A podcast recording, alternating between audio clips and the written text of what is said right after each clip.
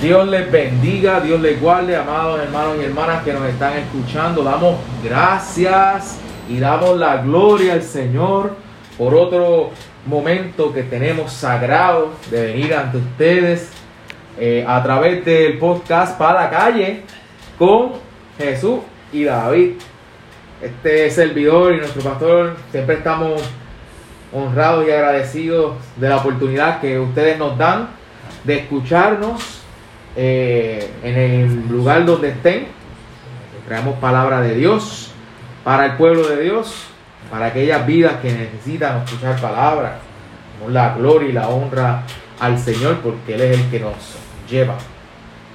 En este episodio vamos a seguir continuando con la serie de Marcos. Ya estamos en el capítulo 3.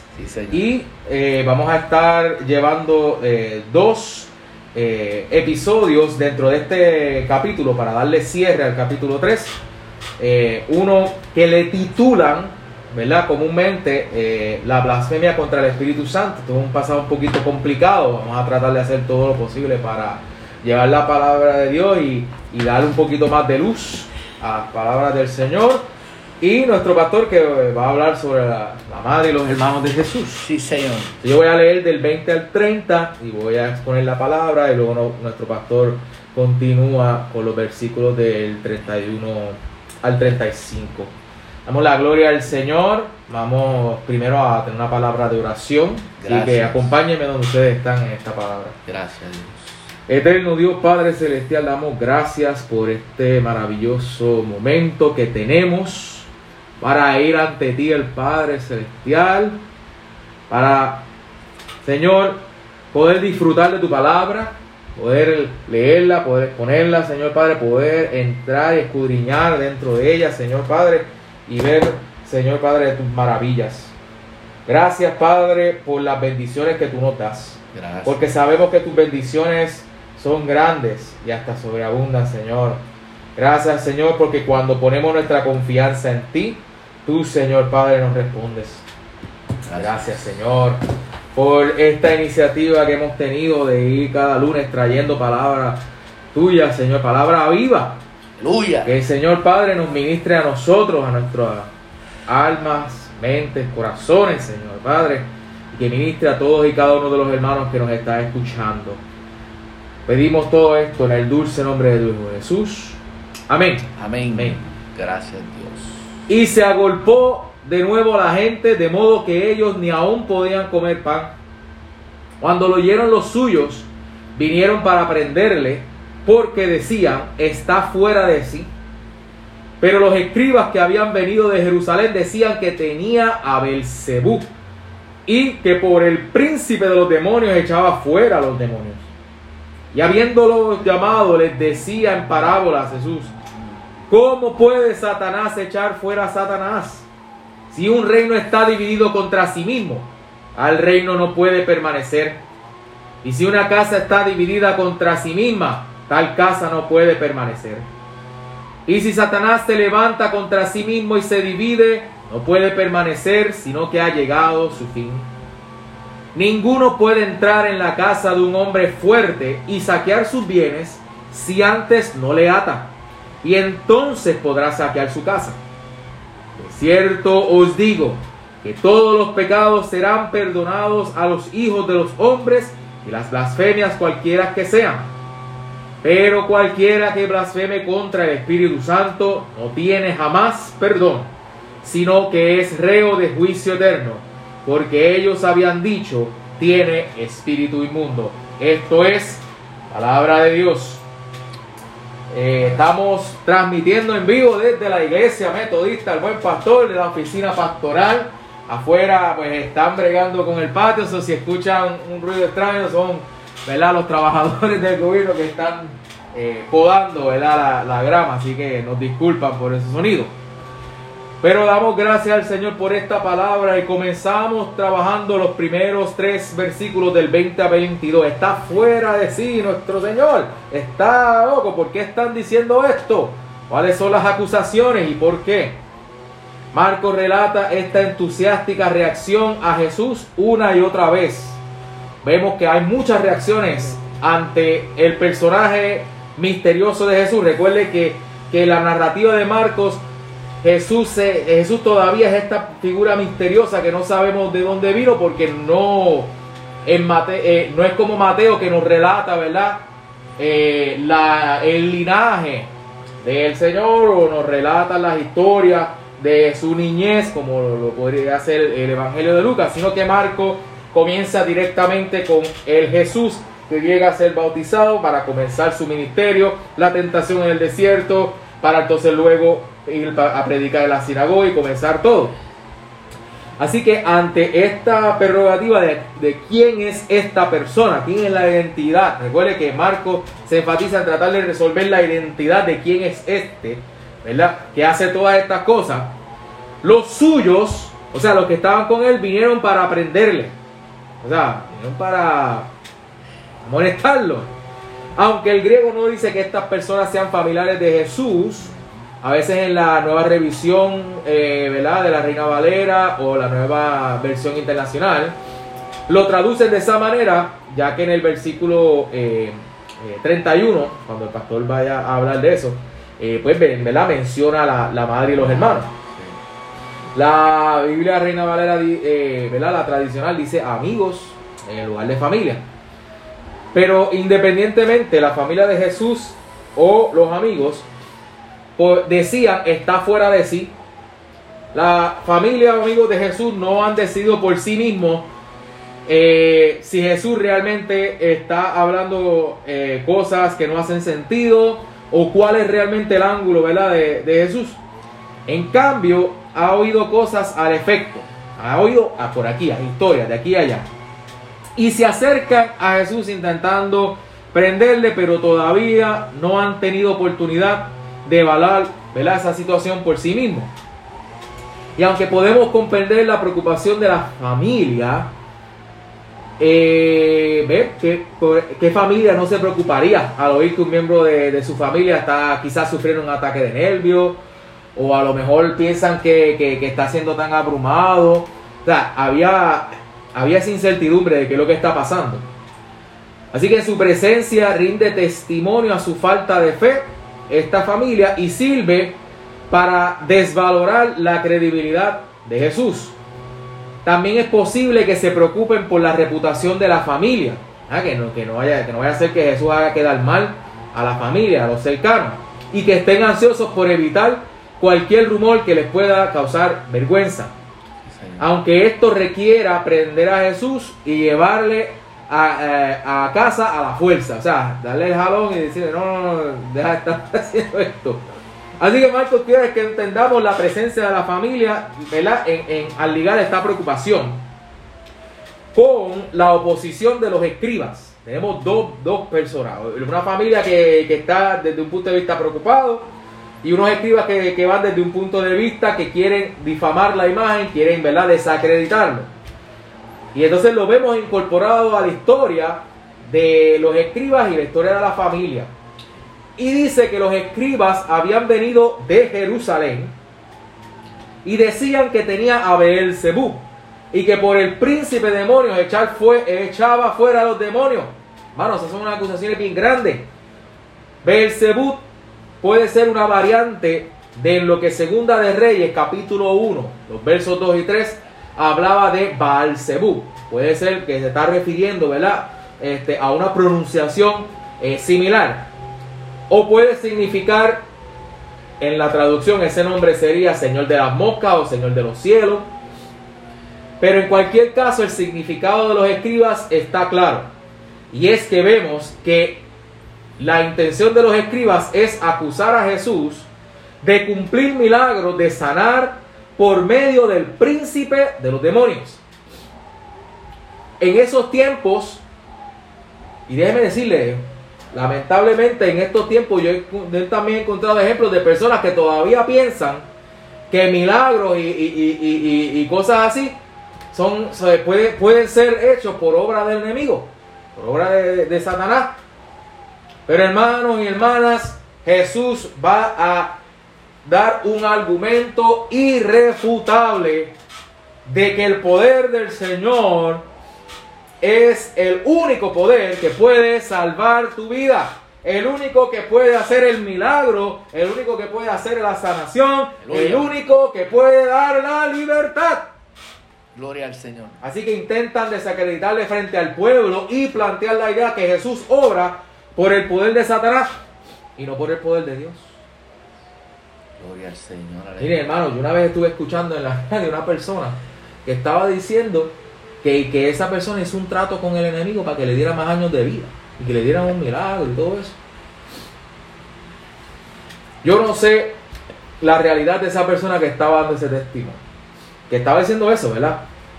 Pero yo les, yo les quiero dejar algo claro, mi hermano. Toda obra para bien viene del Señor. Sí, Señor. Toda sanidad, todo milagro es del Señor. Sí, Señor. Y a Él es el que hay que darle la gloria y la honra. No debemos perder de vista el hecho de que los fariseos con quienes, con quienes los escribas tenían una estrecha alianza. Los fariseos y los escribas tenían una alianza. Acaban de tomar la decisión de destruir a Jesús y comienzan tratando de difamarlo. Y esta es la primera vez que, que, que- que vemos que lo, que lo están haciendo. En este capítulo 3 es cuando estamos viendo esa, e- e- esa obra intencional de los fariseos y los escribas de, de- de- de derribar la obra que Jesús está haciendo. Gracias.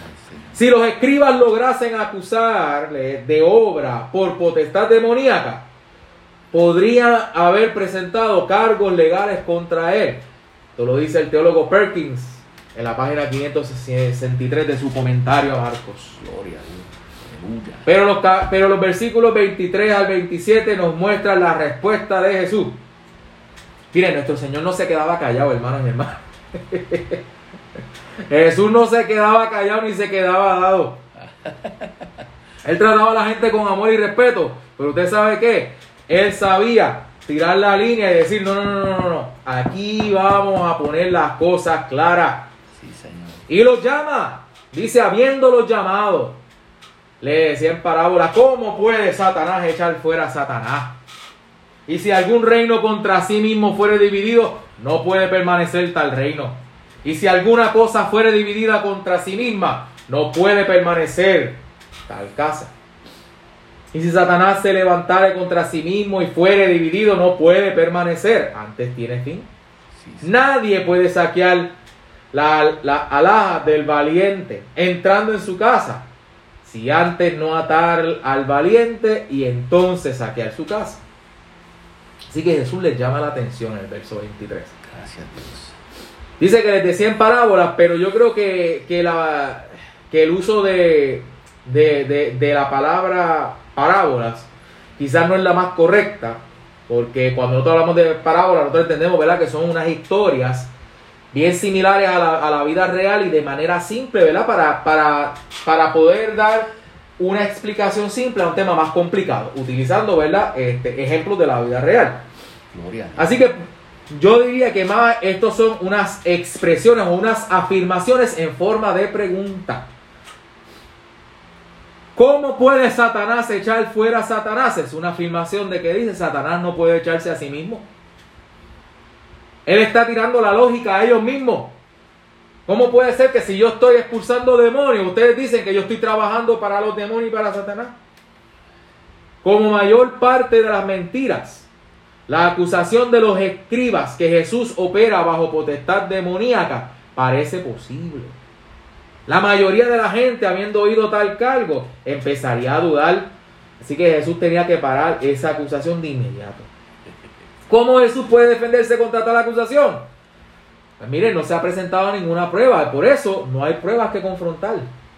A la mayoría de nosotros un cargo así nos haría pensar y cómo nosotros podríamos o qué podríamos decir en nuestra defensa. Pero Jesús descubre rápidamente la evidencia calumnia detrás de esa acusación y hace la pregunta, ¿cómo puede Satanás echar fuera a Satanás? Para Satanás oponerse a sí mismo sería autodestructivo y sería el principio de su fin. El enemigo lo que quiere es matar, hurtar y destruir. Pero Dios vino a salvar al mundo, a salvar a los que se habían perdido. Aleluya. Así que si él echa fuera a los demonios, está echando, echa- y él trabaja para los demonios, está, está haciendo, o sea, en otras palabras, estaría deshaciendo la obra que ellos dicen que él estaría comenzando. Las imágenes de Jesús de una casa dividida contra sí misma y de Satanás levantándose contra sí mismo nos ilustra aún más obvio y repentino que esto era una calumnia, que estaban tratando de hacer una acusación sin pruebas, acusación con bases falsas y a la misma vez nos muestran a nosotros las claves para nosotros ser cristianos efectivos y cómo poder batallar los ataques del enemigo. Miren hermano, primero que nada, si nosotros tenemos al Señor, nosotros estamos en camino de bendición, en camino de la presencia de Él. Nosotros estamos en, en camino de la justicia y del reino de Dios. Por ende, todo aquello que atenta contra la justicia y el reino de Dios no es de Dios. Aleluya. Pero si usted está haciendo un acto de justicia, un acto de, como los metodistas creemos, de santidad social. Un acto donde, donde trabajamos de, de, ayudar a otra persona a encontrar una mejor calidad de vida y presentarle a Jesús.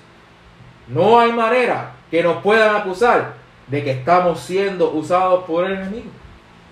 Dios nos da la clave de una seguridad de cómo debe comportarse un cristiano seguro y que con autoridad hemos sido llamados a liberar a los cautivos. Sí, Señor. Jesús mora en nosotros.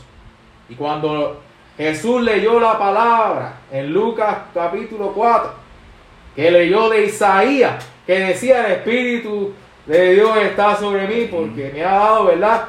No lo sé completo, pero lo voy a resumir para pregonar, ¿verdad? El año del Señor para liberar al cautivo, para poder, ¿verdad? Este, vestir al desnudo, para poder liberar al que está encarcelado. Hermanos, ahí nos está dando la clave.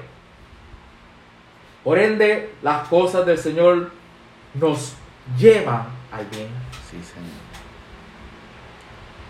Cuando Dios quiere bendecir, no hay nadie que pueda impedirlo, hermano.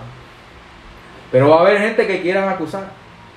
Va a haber gente que quiere ponerse en contra. Pero ah, nos da también el Señor otra clave.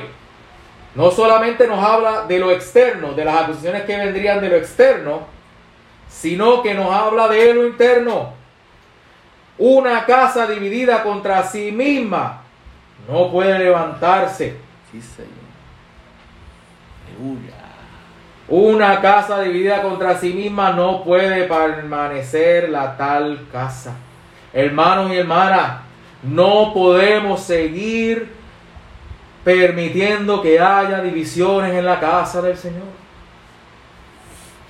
Gracias Dios. Y una persona es bendecida por el Señor y el poder de Dios está sobre esa persona. Sí, Señor. Tenemos que todos juntos trabajar para que eso se logre. Sí, Señor. Como iglesia tenemos que estar unidos. Dios dice aquí que si la casa está dividida no va a prevalecer, no va a permanecer. Por ende, Cristo estaba permaneciendo porque Él estaba seguro de quién Él era. Él no estaba dejando que la duda de los escribas y los fariseos lo desenfocaran. El enemigo va a tratar de desenfocarte, hermano y hermana que me escuchas. Cuando tú aceptas a Cristo, el enemigo no le gusta eso y va a tratar de usar tu propia creencia y lo que tú crees que conoces de la palabra en contra tuya, porque el enemigo sabe la palabra. Nuestro pastor en unos episodios anteriores habló de la tentación donde vimos que el mismo enemigo estaba tentando al Señor. Y el pastor eh, refirió a Mateo y a Lucas para complementar a Marcos cuando vemos que en esos pasajes más profundos el enemigo le lee la palabra al Señor. Le cita la Biblia. Pero hermanos, no podemos tener duda en nuestro corazón. Aleluya. Los escribas y los fariseos lo que estaban buscando era sembrar la duda para que Jesús mismo se autodestruyera. Y Jesús se lo tira para atrás y le dice, no, no, no, no, no, una casa dividida, no permanece tal casa. Lo que Jesús le estaba diciendo era, yo estoy unido al Padre y no hay nadie que me pueda derrotar. Aleluya. Sí, darle la gloria al Señor. Gracias. Esa era la mayor defensa. Pero miren este otro ejemplo. Jesús termina el argumento diciendo nadie puede saquear las la, alhajas del valiente o nadie puede saquear la casa del valiente cuando entra a su casa. Si antes no ata a ese valiente, entonces saquea su casa. Si sacamos eh, la palabra casa y ponemos demonio, él lo que está diciendo es que nadie puede sacar a los demonios. Y si cambiamos valiente por Satanás, ahora escuchen lo que voy a leer. Nadie puede sacar demonios de Satanás entrando a su casa si antes no ata a Satanás y entonces saca los demonios. ¿Usted sabe qué quiere decir esto? Esta última imagen Jesús la termina ya profetizando lo que Él está haciendo y su propósito en esta tierra. El hombre fuerte es Satanás defendiendo su propiedad. ¿Cuál era su propiedad? El enemigo en ese momento tenía las llaves de la muerte. ¿Cómo puede alguien entonces saquear lo que tenía ese, ese hombre fuerte si antes no lo ataba? Jesús en la cruz del Calvario, bajo su máxima expresión, ató al enemigo y le arrebató las llaves de la muerte para que tú y yo tengamos la vida eterna. ¿Cómo Jesús podría limpiar un hombre de un espíritu inmundo si está trabajando para el espíritu inmundo? Es imposible, hermano. Porque ese hombre fuerte es Satanás. Pero lo que Jesús le está diciendo es, ese hombre va a caer ante el poder del Padre que me ha encomendado para poder quitar el pecado de la humanidad. Aleluya. Gracias, hermano. Esta palabra es poderosa. Pero más todavía, entonces Jesús se mete más profundo todavía. Y en dos versículos nos tira un, una amalgama de, de teología, hermano, que cualquiera le podría romper la cabeza. De cierto digo que todos los pecados son perdonados a los hijos de los hombres. Y las blasfemias cualquiera que blasfeme. Mas cualquiera que blasfeme contra el Espíritu Santo no tiene jamás perdón, mas está expuesto a eterno juicio. Y muchas personas me, eh, cuando, ah, me han preguntado sobre este pasaje, hay gente que tiene miedo. Dice, yo no sé si alguna vez yo he blasfemado contra el Espíritu y dice aquí que no tiene perdón. ¿Cómo vamos a hacer eso? Hermanos, permítame unos minutos para, poder tratar de, llevar un poco de luz ante esto. El verso 28 dice que de cierto digo que todos los pecados serán perdonados a los hijos de los hombres. Y las blasfemias cualquiera con que blasfeme. Dice que todos los pecados serán perdonados y las blasfemias. ¿Cómo va a ser esto? Si luego entonces va a ser Una, una pausa y un adendo. Miren, antes de eso, Jesús afirma la existencia de la gracia. Podemos encontrar perdón en el Señor no solo por pecados contra los demás, pero también por blasfemia. ¿Usted sabe lo que quiere decir blasfemia? Blasfemia es como estaban haciendo los, fariseos y los escribas.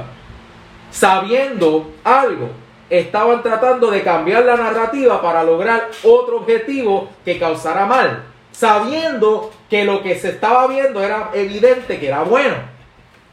Sí, Señor. Utilizar el nombre de Dios en vano por ejemplo, el blasfema porque uno sabe que Dios es bueno. Sin embargo, Dios dice aquí que eso lo pueden perdonar. ¿Por qué? Porque Dios sabe nuestra vulnerabilidad humana. ¿Y cuántos de nosotros en un momento dado se nos olvida y, ay Dios mío, qué pasa? Es natural. Ahora bien, eso, aunque es blasfemia, y la Torah dice, y el que blasfeme en el nombre de Jehová ha de ser muerto, y toda la congregación lo apedreará ¿verdad? Como dice en Levítico 24, 16, Jesús dice que los pecados serán perdonados a los hijos de los hombres y las blasfemias cualquiera con que blasfemen. Así que su desierto, os digo, es enfático. Jesús dice que no hay problema porque el Señor nos puede perdonar si nos arrepentimos. No hay problema eso. Jesús nos promete que todos los que blasfeman serán perdonados. Ahora, deja la puerta abierta inclusive a la posibilidad de perdonar blasfemadores penitentes. Pero en la próxima parte dice, más cualquiera que blasfeme contra el Espíritu Santo no tiene jamás perdón, más está expuesto a eterno juicio. Esto es importante, hermano, porque, como le dije, este versículo podría hasta causar temor en nuestros corazones de saber, ¿verdad? Si, si alguna vez hemos hecho eso. Porque muchos versículos prometen perdón, pero en este específico nos advierte que hay un lugar al que no debemos dirigirnos. Un lugar más allá de la redención. Un lugar del cual nunca podremos regresar. Un lugar donde ya no es posible el perdón. No podemos evitar la preocupación de que podríamos amanecer el día de juicio y aprender que somos culpables de este pecado. Mucha gente va, a tener esa ansiedad. Pero déjeme ver si yo puedo de alguna manera ayudarle a aliviar un poco esa, eh, esa ansiedad. Y lo quiero explicar claramente. ¿Por qué Jesús proclama este aviso? ¿Qué fue lo que lo impulsó a que él dijera esto, hermanos? Pues miren, esto fue sencillamente por la declaración de los escribas que decía tenía a Belcebú y que por el príncipe de los demonios echaba fuera a los demonios. Los escribas declararon que la obra de Dios era mala. Recuerde que a quien Dios, a quien Jesús se está dirigiendo es a los escribas, gente que conocía la ley y que conocían el poder de Dios. Al hacer esto, lo que él está diciendo es que cualquiera que blasfeme el Espíritu Santo es una persona que ya no reconoce lo que es bueno, que ya no valora y ya no intenta obtenerlo. Nosotros cuando no conocíamos al Señor no sabíamos lo que era bueno. Por ende, toda blasfemia se puede perdonar porque no sabíamos. Pero la palabra es clara. He aquí en Cristo, nueva criatura es. Las cosas viejas pasaron y todas son hechas nuevas. Cuando somos hechos nuevos, ya podemos reconocer lo bueno porque tenemos en nosotros el Espíritu Santo. Cuando tenemos el Espíritu Santo, el Espíritu Santo nos guía a lo que es bueno, nos guía a la presencia del Señor. Pero difiere bastante de la persona que reconoce lo que es malo, que lo aborrece, porque se encuentra haciéndolo, pero el cristiano, por ejemplo, este Pablo dice, ¿verdad? En Romanos 7, que porque lo que hago no lo entiendo, ni lo que quiero hago. Antes lo que aborrezco, aquello hago. ¿Verdad? Está hablando de esa guerra espiritual que, que rugía en su interior y que concluye que su única esperanza es Jesucristo. Nosotros siempre vamos a tener la dualidad humana y, y siempre podemos fallar. Pero hermano, esto de la blasfemia con el Espíritu Santo no es que tú falles. Tú puedes fallar y puedes ser redimido porque reconoces lo que es malo. Cuando hay este tipo de blasfemia, lo que Jesús está diciendo es que no, ya no para esa persona no habría eh, ese perdón. ¿Por qué? Porque se preocupan de pecar contra el Espíritu Santo porque son personas que verdaderamente son culpables y que no quieren reconocer lo que es bueno. Son personas que ya han hecho su decisión de dejar atrás todo lo que es bueno, completo. Cuando ya han recibido ¿verdad? el Espíritu Santo, entonces luego rechazan todo eso. En otras palabras, están rechazando ese regalo que Dios ha, que Dios ha hecho. De tal manera que sabiendo que es obra del Espíritu Santo, aún así quieren desmentirlo y quieren desprobarlo. Sí, Señor. Hermanos, ninguno de nosotros, si ama a Cristo, va a tener que preocuparse por eso. Podemos fallar en nuestra debilidad humana y cometer errores, pero eso no es blasfemar contra el Espíritu Santo. Aleluya. Cuando uno intencionalmente, sabiendo y reconociendo que el Espíritu Santo ha hecho una obra buena y con todo y eso tratamos activamente de desmentirlo, de probarlo y hacer todo lo posible para derrotarlo, es tratar de derrotar el reino de, los cielos, por ende, ahí es otra cosa, hermano. Sí, señor. Así que quiero que se tome eso para que tenga esa paz. De que número uno, si este pasaje nos ha enseñado, de que si la casa está dividida, no puede prevalecer. Como cristianos tenemos que permanecernos unidos. Número dos, que todo lo que hacemos en el Señor que obra para bien es bueno. Por ende, nadie puede desmentirte y nadie puede hacer que te desenfoques porque Dios está contigo.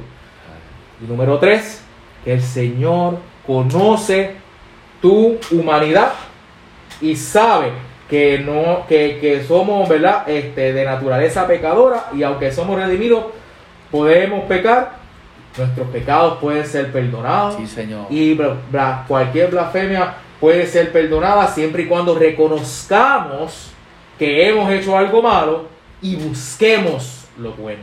Sí, Señor. Si hacemos eso, tendremos siempre la gracia del Señor que nos lleva a las nuevas alturas. Gloria. El Señor no tuvo temor de los escribas y los fariseos, ni dejó que el enemigo de las almas lo desenfocara. A ti te digo lo mismo. Si tú estás caminando en el Evangelio, coge fuerza, coge autoridad como el Señor. Y cuando vengan personas a acusarte, en el nombre del Señor, declárale que tú estás trabajando para el Señor, que el enemigo no tiene parte ni suerte con eso. Y que tu familia va a ser del Señor. Decláralo. Sí, Señor. Que toda persona que tú entiendas que necesita del Señor va a ser del Señor. Porque el Señor aquí nos da las claves para eso. La familia estaba preocupada, pero el Señor está haciendo claro cuál es su voluntad. el pastor nos va a hablar más de la conclusión de esto por la voluntad del Señor y la familia. Gracias Jesús. Damos gracias a nuestro hermano David, a nuestro hermano David por una palabra poderosa, mi amado hermano. Hay salvación en Jesús, hay perdón en nuestro Señor y Salvador Jesucristo. En Marcos 3, versículos del 31 al 35, dice así, vienen después sus hermanos y su madre, y quedándose afuera, enviaron a llamarle. Y la gente que estaba sentado alrededor de él le dijo, tu madre y tus hermanos están afuera y te buscan. Él les respondió diciendo, ¿quién es mi madre y mis hermanos? Y mirando a los que estaban sentados alrededor de él, dijo, he aquí mi madre y mis hermanos, porque todo aquel que hace la voluntad de Dios, ese es mi hermano y mi hermana y mi madre. Marcos capítulo 3, versículos del 31 al 35. Desviar a Jesús del propósito divino es algo totalmente satánico. Como más adelante descubrirá Pedro en el capítulo 8, versículo 33 del Evangelio de Marcos, que dice así. Pero él, volviéndose y mirando a los discípulos, reprendió a Pedro diciendo, quítate delante de mí, Satanás, porque no pones la mirada en las cosas de Dios, sino en las de los hombres. En el texto que estamos viendo, ahora son su madre y sus hermanos que vienen a buscarle. Tu madre y tus hermanos te buscan, decía la gente. El Señor aprovecha esta situación para dar una gran enseñanza que es la familia espiritual. Nuestro Señor a nosotros nos hubiera gustado que Jesús nos diera eh, más enseñanza sobre la familia, pero el Señor enfatizó más en esa familia espiritual. No es que si nosotros tenemos unos familiares que no tengan al Señor o no le sirvan al Señor o que piensen diferentes que nosotros, eso no significa que usted se va a separar de ellos. Eso no significa que usted va a dejar a su padre y a su madre porque su padre y su madre piense de otra manera. Al revés, mi amado hermano. Usted es la persona que Dios va a utilizar para que ellos vengan al Evangelio, para que ellos vengan al Señor. En Marcos 3:32 dice, y la gente que estaba sentada alrededor de él le dijo, tu madre y tus hermanos están afuera y te buscan. Y sigue diciendo, él le respondió diciendo, ¿quién es mi madre y mis hermanos? Mirando a los que estaban sentados alrededor de él, dijo, he aquí mi madre y mis hermanos, porque todo aquel que hace la voluntad de Dios, ese es mi hermano y mi hermana y mi madre. El Señor da esta enseñanza mirando alrededor. Dice el texto que el Señor observó su área circundante. Él aplicó esta enseñanza, pero primero miró alrededor. Él ve hombres y mujeres que a pesar de sus limitaciones y debilidades se han dispuesto a hacer la voluntad de Dios. Nuestro Señor Jesucristo, eh, nuestro Salvador, nuestro Dios, Manuel, Dios con nosotros allá en Getsemaní, que para mí fue donde Él venció. Él dijo que no se haga mi voluntad, sino la tuya. El requisito para pertenecer a esta gran familia es hacer la voluntad de Dios. Si usted quiere permanecer, estar en esta gran familia o pertenecer a esta gran familia, simplemente tiene que hacer la voluntad de Dios. Reverendo doctor Martin Luther King, activista por los derechos civiles, él tiene unos pensamientos, unas frases famosas. Una de ellas, él dice, el propósito de la vida no es ser feliz. El propósito de la vida no es ser feliz. Ni tampoco obtener placeres y evitar el dolor, sino hacer la voluntad de Dios. Venga lo que venga. Él tiene otra frase famosa que tiene que ver con hacer la voluntad de Dios. Sigue diciendo, si no puedes volar, corre. Si no puedes correr, camina. Si no puedes caminar, gatea. Pero hagas lo que hagas, tienes que seguir adelante. Y yo diría, en mi opinión personal, vamos para en el nombre del Señor. Cuando hacemos la voluntad de Dios, le creemos a Dios, escuchamos su palabra y la obedecemos. Cuando hacemos la voluntad de Dios, le creemos a Dios. Le creemos a Él. Creer en Dios y creerle a Él son dos cosas distintas. Para hacer la voluntad de Dios hay que creerle a Él. Hay que escuchar su voz y obedecer su palabra. La meta del Señor con el ser humano es su libertad total del individuo. Devolver la dignidad al individuo. Es que la persona pueda ser libre totalmente. Hay personas que tienen experiencias donde ¿verdad? se les ayuda para poder salir de adicciones. Salen de algunas adicciones, pero siguen con otras adicciones. En el Señor, si el Señor los libertare, verdaderamente seréis libres. La meta del Señor es que el individuo sea totalmente libre. Jesús estaba haciendo la obra de Dios, anunciando el reino de Dios y restaurando todas las personas. Tenemos que tener cuidado cuando hablamos de ministerios de otras personas. No porque sean diferentes significa que sea negativo.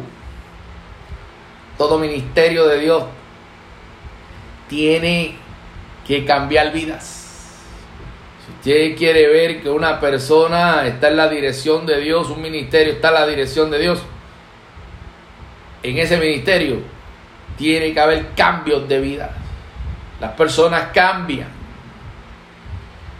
Hay libertad. Trae paz al ser humano.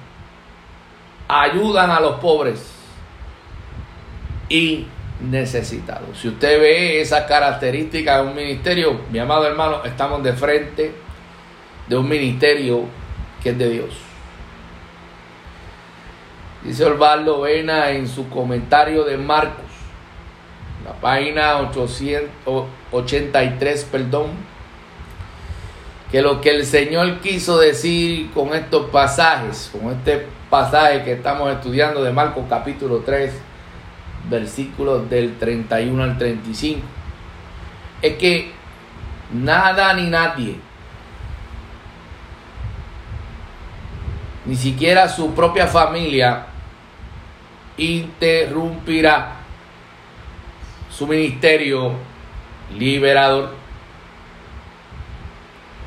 Repito, dice Osvaldo Vena en su comentario de Marcos, la página 83, que lo que el Señor quiso decir con estos textos, con estos pasajes de Marcos capítulo 3, versículos de 31 al 35, es que nada ni nadie,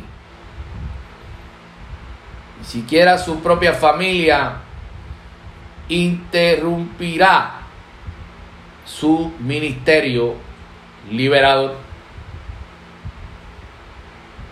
para pertenecer a la familia de Jesús. Esta gran familia que es la familia de la iglesia. Solo hay que obedecer. Solo hay que hacer lo que Dios espera de nosotros. Iglesia Metodista, el buen pastor, tú que eres la gran familia, perteneces a la gran familia de nuestro Señor y Salvador, a esa gran familia espiritual, a esa iglesia hermosa, universal. Tú que eres parte de esa iglesia, Obedece al Señor. Y haz lo que Dios espera de ti. Oremos en esta hermosa mañana. Señor, gracias por tu fidelidad, por ese pan de vida que tú nos das diario. Gracias por esta palabra hermosa. Gracias Dios porque tú nos enseñas cómo hacer tu voluntad. Es solo creerte, creerte a ti, las maravillas que tú puedes hacer con cada uno de nosotros. Te pido en el nombre de Jesús de Nazaret, que sobre todo nombre, en la iglesia metodista el buen pastor, tú que le escogiste, tú que la levantaste hace 60 años. Te pido en el nombre poderoso de Jesús que ellos sigan obedientes a ti y que puedan trabajar juntos en armonía, sabiendo que tienen un Dios de poder, un buen pastor que los lleva de la mano. En el nombre poderoso de Jesús. Amén. Y amén. Dios les bendiga. Dios les guarde. Y hacia adelante en el nombre poderoso del Señor. Que Dios es bueno. Dios te bendiga. Y hacia adelante.